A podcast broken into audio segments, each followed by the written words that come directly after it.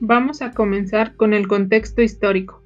tomando como punto de partida la Revolución rusa en 1917, que derrocó el régimen zarista dejando un gobierno provisional, el cual también sería derrocado debido a una guerra civil que dio como resultado a la Unión de Repúblicas Socialistas Soviéticas en 1922, dirigida por Lenin, hasta su muerte en 1924, dejando al mando a Stalin quien impuso una dictadura totalitaria que buscaba controlar la vida y forma de pensar de las personas, siendo una época de gran terror. Durante ese tiempo, la teoría de Vygotsky fue silenciada, hasta la muerte de Stalin en 1956, donde los trabajos de Vygotsky volvieron a ser publicados.